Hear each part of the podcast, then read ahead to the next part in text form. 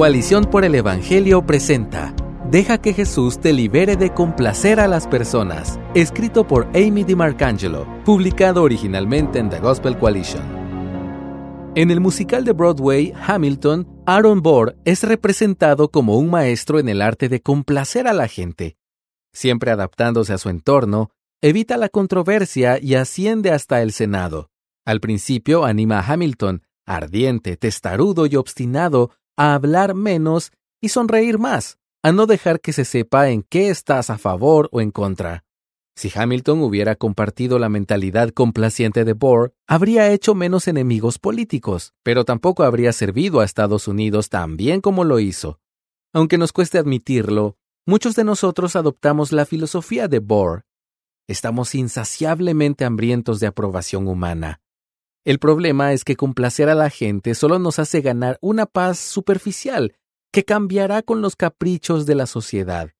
Cuando adaptamos nuestras creencias, prácticas y decisiones para obtener el mayor número de sonrisas, me gusta o muchos amén, nadie sabrá quiénes somos. Más aún, nadie sabrá a quién pertenecemos. En Cristo, somos liberados para algo mucho más significativo que complacer a las personas. Libres de buscar la aprobación humana. No podemos complacer a todo el mundo y cuanto antes lo aprendamos, mejor. Nuestros esfuerzos por contentar a todo el mundo y no ofender a los demás con nuestras convicciones o decisiones son tan agotadores como inútiles. Si hay un buen resultado de la cultura tóxica de la cancelación de hoy en día, es que por fin nos demos cuenta de esta realidad. Sencillamente, no podemos ganarnos la aprobación de todo el mundo y tenemos que dejar de intentarlo. Complacer a las personas es una prisión. Nos impide decir la verdad a nuestros amigos porque tenemos miedo de ofenderles. Nos impide predicar el Evangelio a los que se oponen al mismo. Nos tienta a comprometer nuestras convicciones y adherirnos a leyes hechas por humanos para evitar ser juzgados.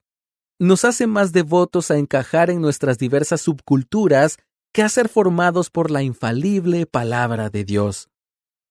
Cuando estamos encerrados en la trampa de complacer a las personas, olvidamos que la aprobación de Dios ya nos ha sido dada en Cristo. Somos aceptados por Dios y estamos llamados a caminar en libertad, como enseña Gálatas 5.1. En lugar de estar esclavizados a las opiniones y expectativas de los demás, podemos seguir y obedecer con alegría a un Dios que nos guía con dulzura, paciencia y amor. Cuando encontramos nuestra seguridad en su aprobación, no hay necesidad de buscarla de nadie más. Libres para hacer enemigos, mientras los amemos. Cualquiera que pertenezca a Cristo tendrá que enfrentar oposición. Si el mundo lo odiaba a él, también nos odiará a nosotros. Esto lo puedes leer en Juan 15 del 18 al 20. Seguimos a un Salvador que fue despreciado y rechazado por la humanidad, aunque estaba lleno de gracia y verdad, fue calumniado y acusado. Aunque sanó a muchos, fue odiado por muchos más. Aunque era inocente, fue condenado a morir en una cruz. Aunque predicaba buenas noticias, se burlaron de él. ¿Debemos esperar algo diferente cuando le seguimos? Winston Churchill dijo una vez, ¿Tienes enemigos?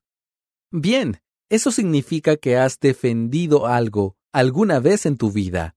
Por supuesto, es crucial que hagamos enemigos por las razones correctas. Esto no es un permiso para ser arrogante, orgulloso o crítico.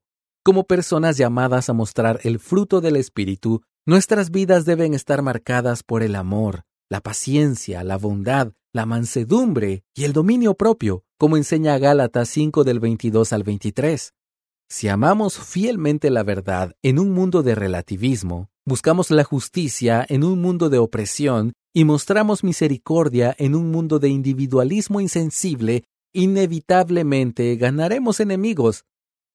Sin embargo, los propósitos redentores de Dios nos reconfortan. Él bendice a los que son odiados por su causa. Ninguna prueba o tribulación nos separará de su amor. Libres para servir.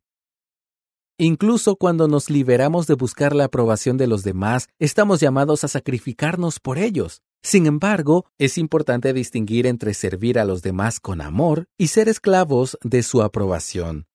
Si nos dedicamos a complacer a las personas, acabaremos agotados, nos preocuparemos constantemente por lo que los demás piensen de nosotros, trataremos de contentar a todo el mundo y estaremos sobrecargados buscando satisfacer demandas para las que simplemente no estamos preparados. Nuestro servicio puede comenzar centrado en los demás, pero cuando nos deslizamos hacia la complacencia de la gente, se convierte en una preocupación por nosotros mismos.